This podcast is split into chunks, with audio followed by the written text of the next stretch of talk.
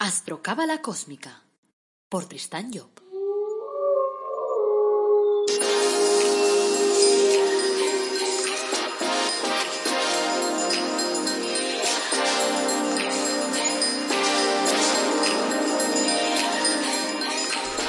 Astrocábala Cósmica, episodio 18. Te brindo una calurosa bienvenida a Astrocábala Cósmica, el podcast en el que te hablamos de astrología cabalística y de cábala de forma amena, clara, directa. Hacemos que esos temas sean comprensibles, sean como de andar por casa, de aplicar sobre todo día a día. Y este programa te beneficiará en el sentido de ayudarte a conocerte mejor, a ti y a los que te rodean. Este podcast te ayudará a convertirte en una persona más cósmica, porque oirás consejos que ayudarán a que tu vida sea más feliz. Gracias por estar un ratito conmigo y ahora venga, saltemos ya a tu dosis de cábala cósmica. Soy Tristan Job, tu astrólogo, cabalista y escritor cósmico, y llevo más de 30 años trabajando el tema de la cábala. Hoy es miércoles 8 de abril de 2020. Este es el episodio 18 y como cada miércoles voy a hablarte de cábala. El título de nuestro episodio de hoy es Geset, la pasión de la conquista. Antes, como siempre, quiero recordar que en nuestra página web, el Árbol Dorado Academy, ofrecemos cursos gratuitos, productos de crecimiento personal, productos relacionados con la cábala, con la autoestima, con la prosperidad, con la felicidad, con los ángeles, con el árbol de la vida personalizados. Hasta tenemos eh, el nuevo libro que acabo de lanzar, que es el de la búsqueda de la felicidad a través del árbol de la vida. Bueno, te dejo todos los enlaces en el, en el texto del episodio y vamos ya al lío. O sea, acuérdate que sería muy interesante para mí que me hagas preguntas, que me presentes tus, dudas y que me expliques incluso historias, siempre positivas, porque todo lo que quiero hablar y presentar a la gente tiene que ser positivo. Tenemos demasiadas cosas negativas a nuestro alrededor como para jugar con las cosas negativas. Yo por lo menos no. Entonces voy a por lo positivo. Bueno, empecemos, como siempre, empecemos con un cuento. Un cuento en este caso de Bruno Ferrero, que se llama con todas tus fuerzas. Dice que un padre estaba observando a su hijo pequeño que trataba de mover una maceta con flores, una maceta muy pesada. El pequeño se esforzaba, sudaba, pero no conseguía desplazar la maceta ni un milímetro. Entonces le preguntó ¿Has empleado todas tus fuerzas? Y el niño contestó Sí. Y el padre replicó No. Aún no me has pedido que te ayude. A menudo emplear todas tus fuerzas significa que no estás solo, que no estás sola, que tenemos gente alrededor que nos puede echar una mano en un momento determinado, que nos puede ayudar a salir de ahí donde estemos. Es bueno recordarlo. Bueno, en el episodio 9 hemos visto que Keter está en el inicio de cualquier proyecto y que representa la voluntad. En el 12 hemos visto que Hoshma es portador de suerte. En el 15 Bina te marcaba el orden. Y hoy, en el 18, veremos cómo Geset nos inclina hacia la abundancia y activa nuestra pasión por la conquista. Quiero recordarte que estamos desarrollando el árbol de la vida y que es el eje principal de esa enseñanza llamada Cábala. Y además quiero recordarte que lo estamos haciendo de forma fácil para que te des cuenta que la estructura de la vida y de nuestro universo es fácil. Lo único que, que hace falta es ponerse a ello para poderla conocer. A estas alturas tú ya sabes que el árbol sigue una estructura, podríamos decir que, es como una estructura, ¿sabes? De esas de, vasos comunicantes. De esas como cuando pones las copas ahí una encima de la otra y te tiras líquido desde arriba y va cayendo una dentro de la otra. Pues más o menos esa sería la idea. Es decir, cuando tú activas un centro del árbol, se ponen en marcha los demás. Así, la voluntad de Keter nos ha llevado hacia la suerte de Hosma. Y esta nos ha impulsado hacia el orden de Vina. En esta nueva etapa nos toca alcanzar la expansión de Geset. Y así este Séfira nos va a ayudar a expresar la necesidad de ir más allá, de superar tus propios límites. Y sobre todo de superar los límites que te ha marcado Bina, que es el Séfira anterior. O sea, eh, no sé, nos hace como sentir el gusanillo de que tenemos que ir más allá, nos impulsa a traspasar las fronteras. Y a veces incluso a tener en cuenta que somos seres creadores, que somos seres expansivos. Ahora tenemos que tener cuidado de no pisar el terreno de los demás. Ese es siempre el peligro cuando nos expansionamos. Geset, como segundo centro de la columna derecha, representa también la interiorización del amor de Hosma. Y así nos sentimos poseedores de alguna, de alguna manera de un gran potencial. O sea, de, una fuerza que tenemos que esterilizar. Otro ingrediente que se obtiene en Gesed es la pasión de vivir, de desarrollar un proyecto, de conseguir una meta. O sea, la pasión que siente un enamorado cuando se enamora, sobre todo en los primeros compases de esa relación. Recuerdo una película que se llamaba Las 50 primeras citas. Mírala si no la has visto todavía. Trata de un hombre que intentaba conquistar a una mujer y que cada día esa mujer se olvidaba de lo que había vivido el día anterior porque tenía una enfermedad. Y el hombre todos los días la volvía a conquistar. O sea que tenía que volver y volver y volver. Creo que esa es la fase más bonita y enriquecida de una relación, donde pones ahí toda la carne en el. A continuación, vas a encontrar, como siempre, 10 actitudes que te van a ayudar a activar tu pasión, tu pasión por la conquista, y a activar tu geste personal. Y estás viendo, a través del desarrollo que estamos haciendo en el árbol, que vamos pasando. Empezamos por la columna del centro, pasamos a la columna derecha y de la derecha a la izquierda y de la izquierda a la derecha. Y a medida que vamos cambiando de columna, cambian mucho las actitudes que tenemos que desarrollar. O sea, acabamos de ver las, las, actitudes que nos tocaban en Vina, que eran más bien actitudes restrictivas, y ahora vamos a trabajar sobre las actitudes de Gesell, que son bastante expansivas. Es decir, lo contrario visto así, sin comprenderlo demasiado, podría hacernos pensar y decir, bueno, pero este mundo, en este mundo estamos locos. O sea que pasamos de decirnos que tenemos que restringir las cosas, que reducir para consolidar, a decirnos que tenemos que ir a por todos los posibles posibles. Ese es el juego de la vida. Así es como es nuestra vida.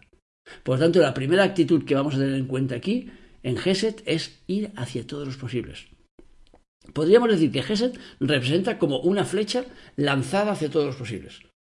O sea, el representante de este Sefira, de hecho, es el planeta Júpiter, que en la mitología era un dios promiscuo. O sea, estaba dispuesto a dispositar su simiente en todo lo que se cruzara en su camino. A menudo, el problema que nos plantea a la hora de sacar rendimiento a un aspecto de Geset es nuestra falta de imaginación. Unida también a veces a una limitación que proviene del Sefira anterior. Entonces nos limitamos a nosotros mismos. O sea que para ir hacia todas las posibilidades tenemos que empezar a creer más en nuestras posibilidades. Tienes que creer en tus posibilidades y sobre todo tienes que probar, porque si no pruebas no, no, no, vas a llegar. Cuando Steve Jobs propuso el desarrollo del iPhone y, la línea argumental que le llevaría a él, lo echaron de su propia empresa. Los de su consejo de administración no estaban abonados al centro que es eso está claro. Al cabo de un tiempo, como la empresa se estaba hundiendo, fueron a buscar otra vez. Y entonces, cuando lo volvieron a tomar, ya, ya, cogió el tío todos los, poderes posibles y entonces echó a todos los que estaban faltos de iniciativas, a todos los que se habían aclado en vida y lanzó Apple al estrellato. O sea, ir hacia todos los posibles a veces también requiere romper con ideas establecidas. O sea que tengo un amigo que se llama como yo, que se llama Tristán. Dejó sus estudios cuando estaba en el instituto. Trabajó como camarero, se interesó por la telefonía y empezó a buscar e indagar por Internet. Sus amigos le decían que era cosa de licenciados, que, lo dejara, que, eso él no lo podía hacer porque no tenía ninguna carrera, pero él continuó aprendiendo. Yo cuando lo conocí eh, era cuando montó las redes telefónicas del call center, de mi call center, vamos, en el que, que monté y en el que trabajaban 70 personas.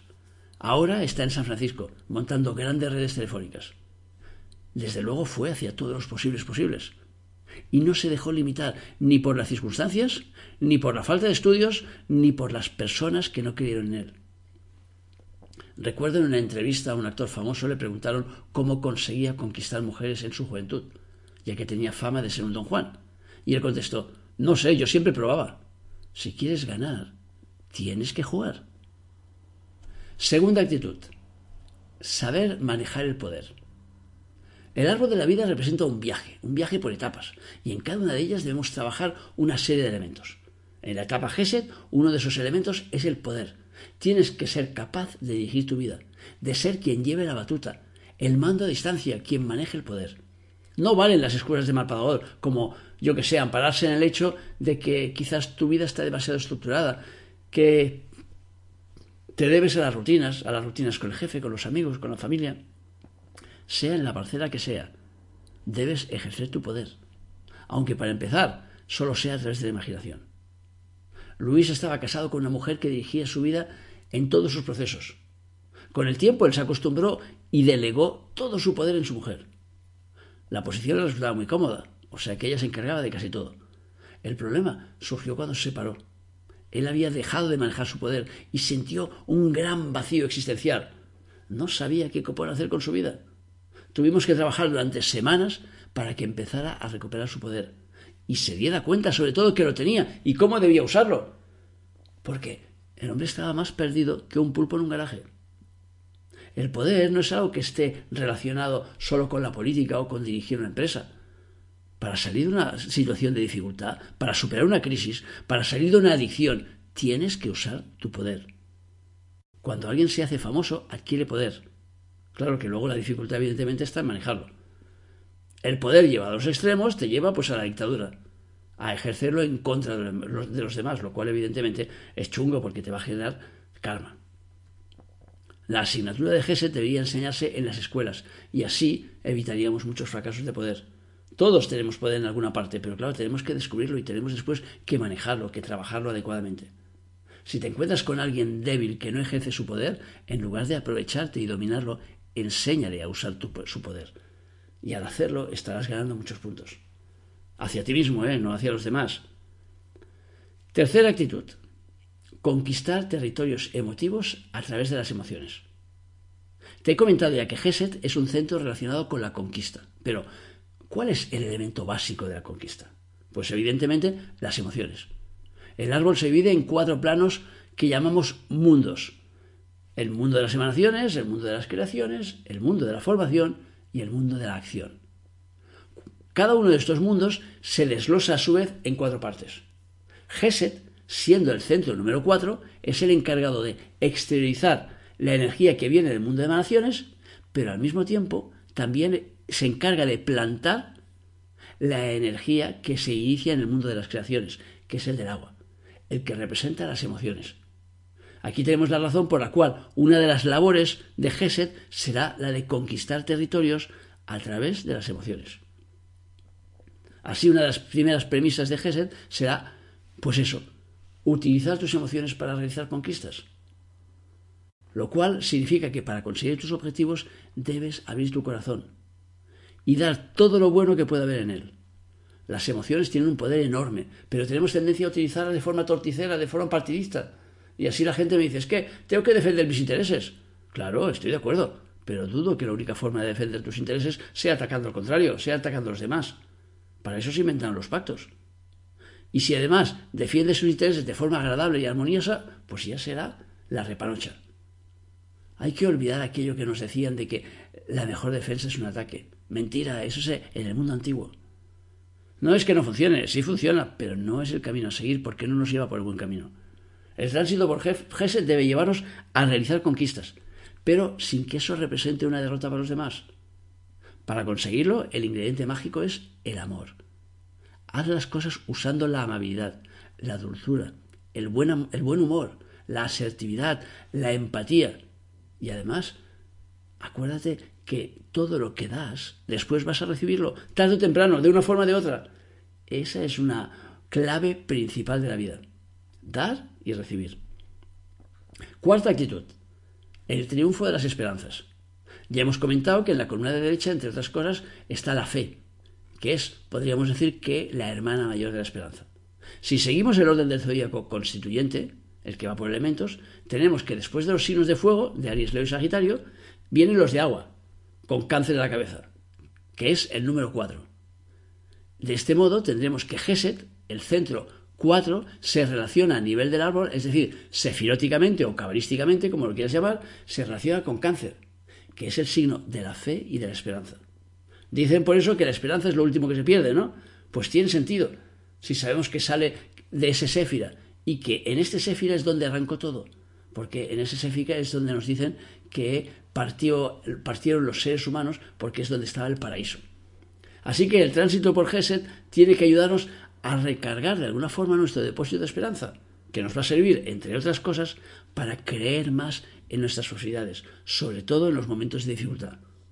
Como seres humanos tendemos a, ser frágiles y nos venimos abajo pues con dos de pipas.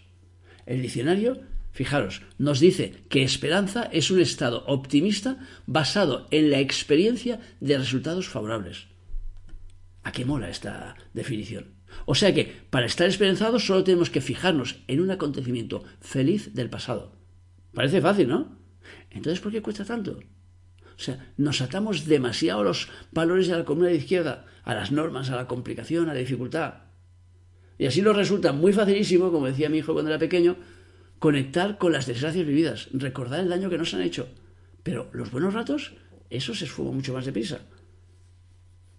Me viene ahora a la mente aquella canción de la charanga del tío Norio que decía Pasamos muy buenos ratos echando pan a los patos. Pasamos muy buenos ratos echando pan a los patos. Y cuanto más pan echamos, ya, mejores ratos pasamos. bueno, total, que el triunfo de las esperanzas tiene que llevarnos a conquistar nuestros mayores títulos de gloria, podemos decirlo así. Así que busca en el baúl de tus recuerdos. Desempolva todo lo hermoso, feliz y maravilloso que has vivido, y que te sirva de plataforma para lanzarte hacia adelante, sabiendo que el universo te está reservando de alguna forma un asiento de primera clase. ¡Vamos! ¡Úsalo! Quinta actitud. Obtener recompensas. En cierto modo podemos considerar los centros de la columna derecha como benefactores, porque nos llevan a aprender las cosas desde una perspectiva, podríamos decir, más amable, más fácil, más placentera. Además, Geset, al ser un centro expansivo, la mayoría de la gente lo vivirá bien, porque nos gusta todo lo que nos lleve a tener más, aunque entran en sus riesgos. Pero bueno, ¿y qué nos dicen los dichos? El dicho popular nos dice, sana con gusto no pica. O sea que nos acaba gustando. Así que obtener recompensas es algo natural en el centro GESET. Ahora bien, si por un lado resulta muy natural recibir, recompensas generadas por situaciones anteriores en el tiempo, no siempre estamos preparados para recibirlas, cuidado. El otro día me contaba Raquel en la consulta que tuvo un encontronazo con una compañera de trabajo. Y entonces, bueno, no se llevaban bien y tal, y la cosa empezó a ir a mayores hasta que, bueno, una gota coló el vaso y tuvo que informar a sus superiores.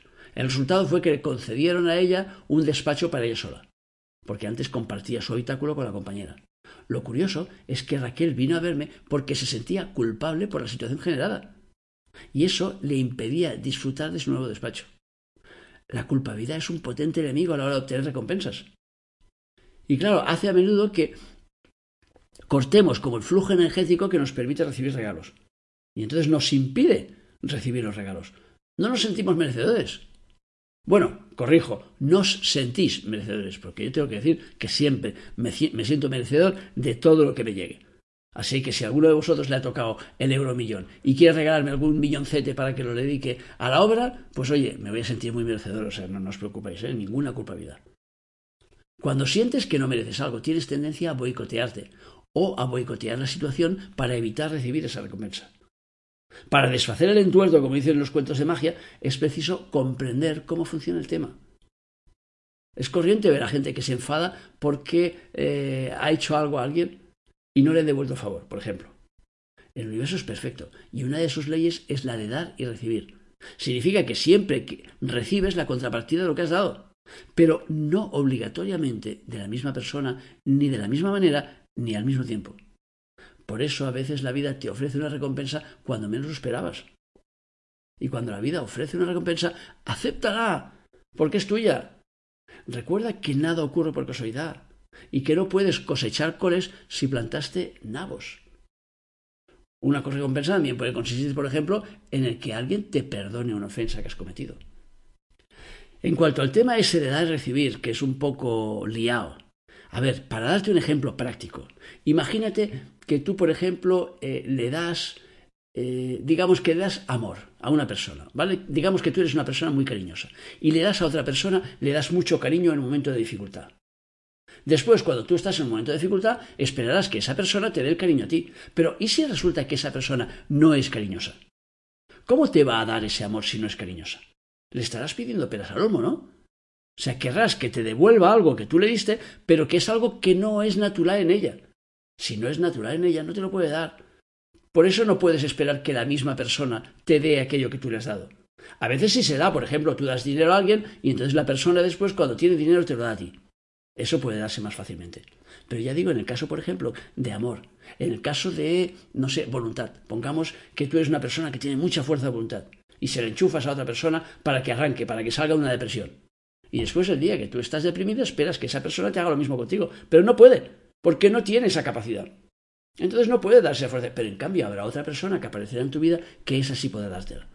Ese es el juego de la vida. Por eso no tenemos que esperar y tenemos que dar las cosas de forma desinteresada, sin esperar nada a cambio. ¿Por qué? Porque lo que nos tenga que venir ya nos vendrá por el carril que sea. Y no tenemos que prefijar nosotros el carril y decir tiene que ser por este. No, tiene que ser por donde nos coloque el universo, ya estará bien. Porque al final es nuestro universo. Por lo tanto, la cosa vendrá por donde tenga que venir. Bueno, sexta actitud. Poner pasión. Algunas aficiones de equipos de fútbol, como la del Atlético de Madrid, por ejemplo, se distinguen por la pasión que ponen cuando animan a su equipo. Incluso cuando pierde, ponen siempre toda la carne en el asador. Por otro lado, es tristemente común encontrar gente que trabaja bajo mínimos, sin esforzarse nada.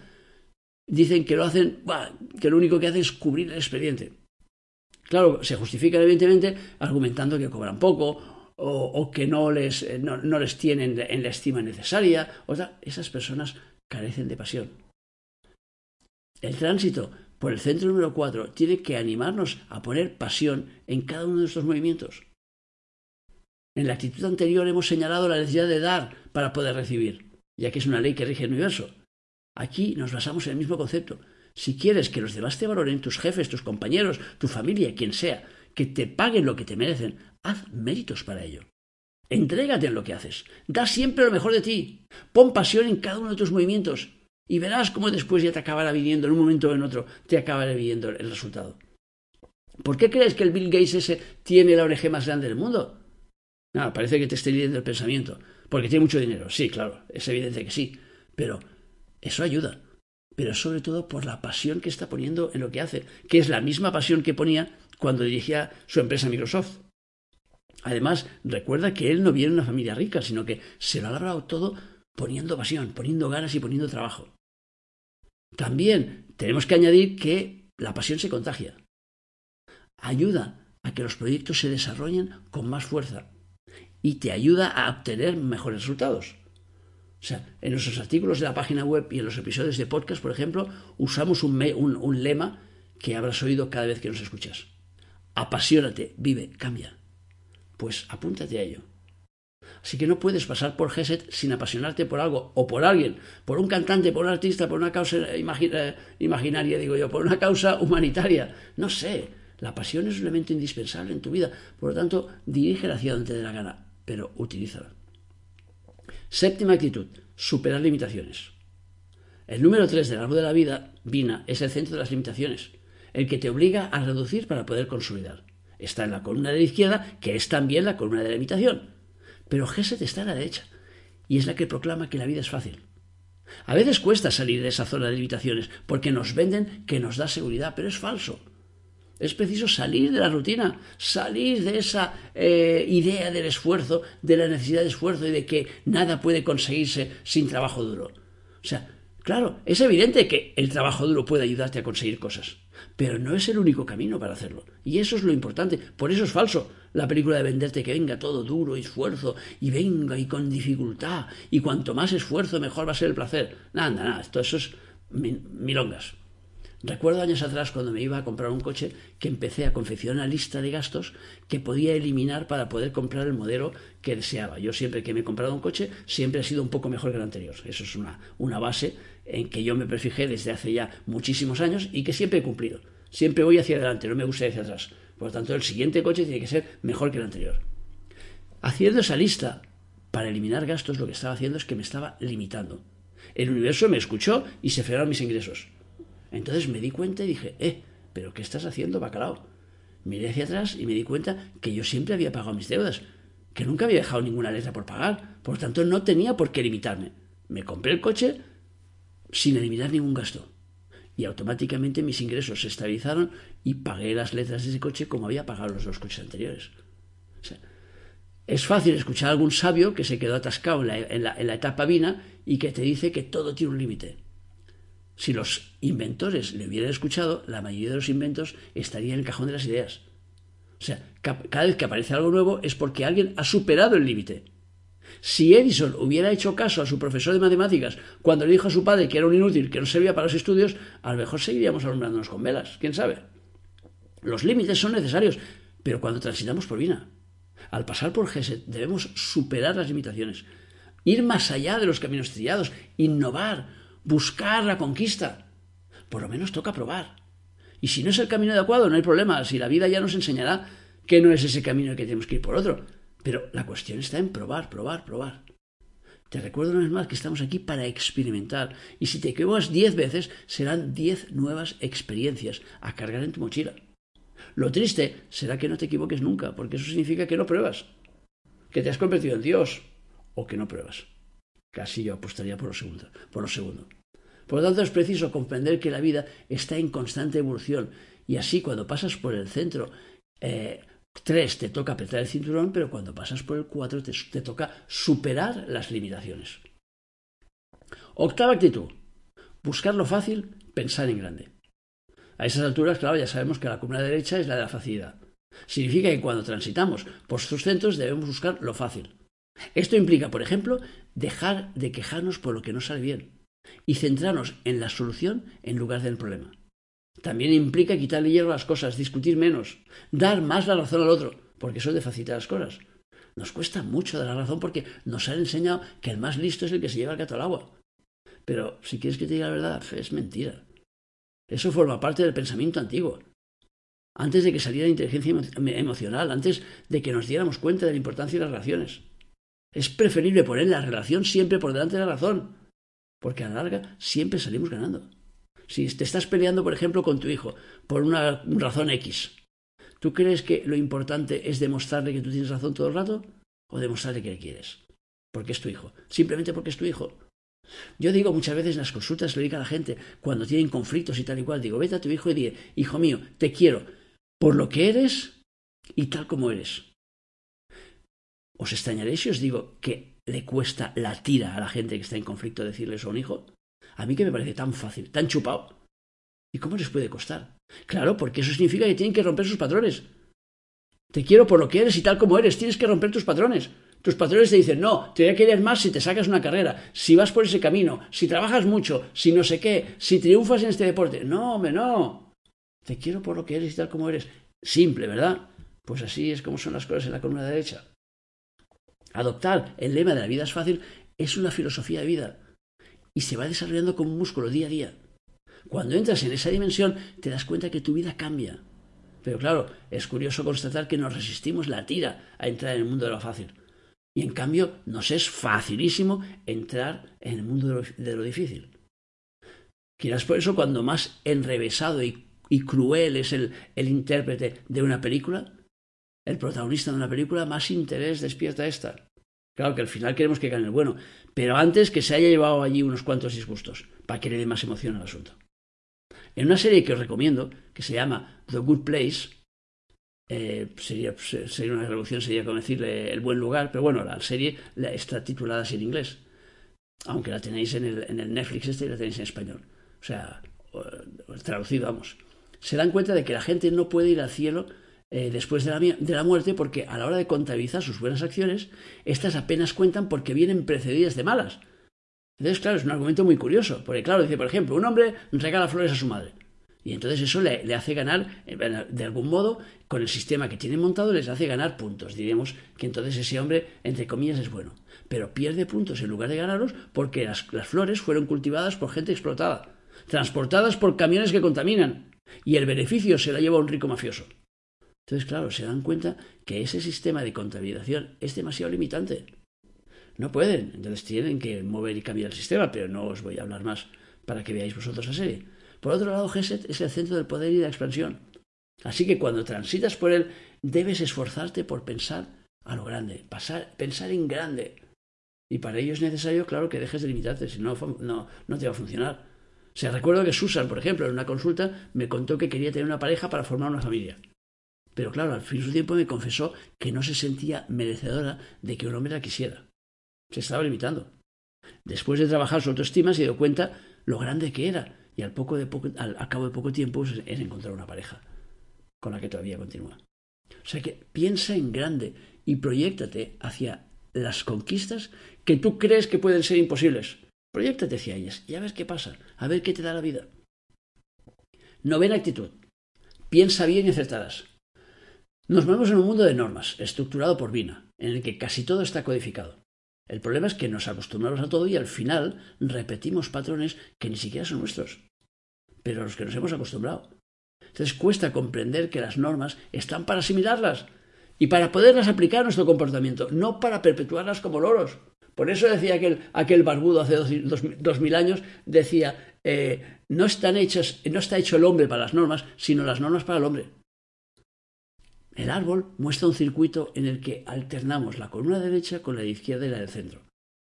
Así es como deberíamos funcionar, pero para desarrollar bien, para desarrollar bien la actividad de un centro es preciso asimilar los anteriores.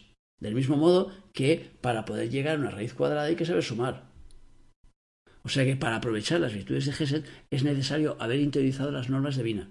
Cuando somos pequeños nos repiten todos los días que nos leemos los dientes. Llegados a cierta edad se supone que ya lo hemos asimilado, que ya nos hemos enterado de la película. Y no necesitamos que nos persiga nuestra madre para deciros, lávate los dientes. O sea, ¿os imagináis a alguien con 50 años y su madre, lávate los dientes? Es la leche, te lo miraría así, este, este tío. A donde quiero llegar es que si seguimos enganchados al mundo de Vina, estaremos en el piensa mal y en la negatividad, en la versión limitada del mundo. En cambio, si nos pasamos a las tierras paradisíacas de Geset, nuestra visión de la vida cambiará. Seremos más positivos, y podremos adherirnos entonces al piensa bien y acertarás, que es el que a mí me gusta. Y además lo vamos a conseguir, porque es así. Una persona mayor que lleva muchos años enferma me decía, para ti resulta fácil eso de asentarte en el pensamiento positivo y que en la vida es fácil, pero a mí me lo es mucho menos. Y sobre todo, cuando me salta el desfibrilador ese que tengo en el corazón y me lanzo a descarga, pues ya te diré yo. Y yo le dije, claro, digo, es verdad, tienes toda la razón del mundo. Pero siguiendo tu misma lógica, tú tienes mucha más necesidad que yo de pensar que la cosa va a salir bien, de querer salir de la situación difícil y de querer disfrutar de la vida. Por tanto, no te servirá de nada verla en negativo y tener miedo a que te saltes el desfibrilador cada dos por tres, sino que entre medio tienes que jugar tu película. Cuando te salte, te salta, mala suerte. Mala suerte entre comillas, porque ya sabes que para mí la, vida es una cuestión de buena o mala suerte. Pero quiere decir que una vez te saltas, te aguantas. Pero mientras, mientras juegas el juego de la vida en positivo. Y disfrutarás mucho más. Porque si entre salto y salto te la pasas pensando en negativo y que te va a volver a saltar, entonces vaya porquería de vida tienes. Lo siento. Es lo que le dije. Y claro, se dio cuenta, me miraba así como cada diciendo, jolín, es este tío lo que me está diciendo. Porque claro, por un lado piensas, jo, es que no es tu película, estoy viviendo yo, pero por otro piensas, hostia, pues, pues a lo mejor tienes razón en lo que dice. A lo mejor si lo vivo de una forma más positiva, voy a disfrutar yo mismo más de la vida. Porque al final depende de eso, es, es tu propia historia. O sea que eres tú quien tiene que decidir cómo te tomas las cosas. Lo que sucede, sucede. Pero cómo te tomas lo que sucede, esa es la clave. Y eso es lo que marca la diferencia. Por lo tanto, lo que proclama el centro GESET es que cuando sintonizas con un pensamiento positivo, resulta mucho más fácil salir del yugo de la dificultad. Y por lo tanto, pensar bien te ayudará a enfocar tu vida de otra manera. Y al hacerlo, las cosas te saldrán mejor. Disfrutarás más de, todo lo que estés viviendo. Y si no me crees, simplemente pruébalo y luego me cuentas. En todo caso, como siempre te digo, pensar mal no desgrava. Y esa sí que es una verdad como un templo. Décima actitud. Visitar el paraíso. Nos cuenta el Génesis que el ser humano inició su andadura en el paraíso. Un día Eva mordió donde no debía y fuimos expulsados por artículo 33. Y entonces nos vino aquello de te ganarás el pan con el sudor de la frente. Y así fue. Deberíamos retener de este pasaje que el paraíso es para nosotros un espacio natural, un lugar conocido, un lugar en el que estamos, de donde venimos. Así cuando transitas por Geset tienes que realizar una visita al paraíso. Ahora bien, claro, el concepto de paraíso es muy distinto para cada persona. Para alguien podría ser tener una cita con Brad Pitt y para otro comerse un chuletón de abria o un pedazo de seitán con zanahorias. Así que lo primero será que te, que te formules bien la pregunta, ¿cuál es tu idea del paraíso? Cuando lo sepas, haz lo posible por visitarlo y por visitarlo lo máximo posible. Y si te resulta difícil porque te has puesto el listón demasiado algo, pues como mínimo, no sé, visítalo a través de la imaginación. Imagina tu visita con el máximo de detalles. Vivimos en un mundo de estrés en el que muy poco se asoma al paraíso. Incluso son contadas las personas que conocen la existencia del paraíso. Y entonces resulta muy importante que tengamos un espacio en el que podamos desconectar de ese mundanal ruido el otro día, por ejemplo, me puse una canción de Michel Pepe antes de ir a dormir y durante cinco minutos te aseguro que estuve en el paraíso. Ya hemos marcado antes la importancia de que descubras cuál es tu paraíso, pero resulta también importante que busques circunstancias, como esos de los cinco minutos que te he explicado yo, para que encuentres tu lugar mágico en el que sepas disfrutar al máximo, sin preocupaciones, sin móvil, sin Facebook, sin Insta, sin nada, solo tú en tu paraíso. También te puede ser útil, pues yo que sé, que vayas haciéndote regalos de vez en cuando, como una tarde de masajes, o un fin de romántico, o una noche de concierto, o, o una simple desconexión de cosas que te estresen. O sea que estamos en el centro del paraíso, así que paraísate. Al terminar el centro GESET es obligatorio que te rindas un homenaje. Así que tal como me vas escuchando, vete pensando cuál va a ser tu homenaje. Bueno, hasta aquí el programa de miércoles. Gracias como siempre por seguirme, por valorarme en las redes sociales, por apuntarte a los cursos y dar el feedback. Y lo de valorarme, acuérdate, porque yo te voy diciendo en cada capítulo y después tengo pocos comentarios. Quiero tener más comentarios. Quiero saber lo que piensas sobre lo que estoy diciendo. Por lo tanto, no cuesta nada. Yo qué sé, en el, en el, en el YouTube, en, el, en, en, la web, donde quieras, en todas partes puedes dejar tu comentario y decir a ver qué es lo que te ha parecido, porque eso, pues también me ayuda a mí a, a, a recolocar las cosas y a saber lo que, lo que más os interesa en esta historia. O sea que en, en, las notas, como siempre, dejo mi email para que me expliquéis también y me marquéis vuestras dudas. O sea que el próximo viernes vamos a hablar de la carta astral de Shakira, una mujer con fuego en el cuerpo. Ya veréis que además, literalmente. Quiero dar las gracias también por acompañarme, por estar ahí y por compartir estos temas y compartir este podcast pues con toda la gente a quien creas que le puede ser útil. Y para terminar, como siempre, quiero desearte que tengas un día feliz y, sobre todo, que recuerdes nuestro lema. Apasionate, vive, cambia.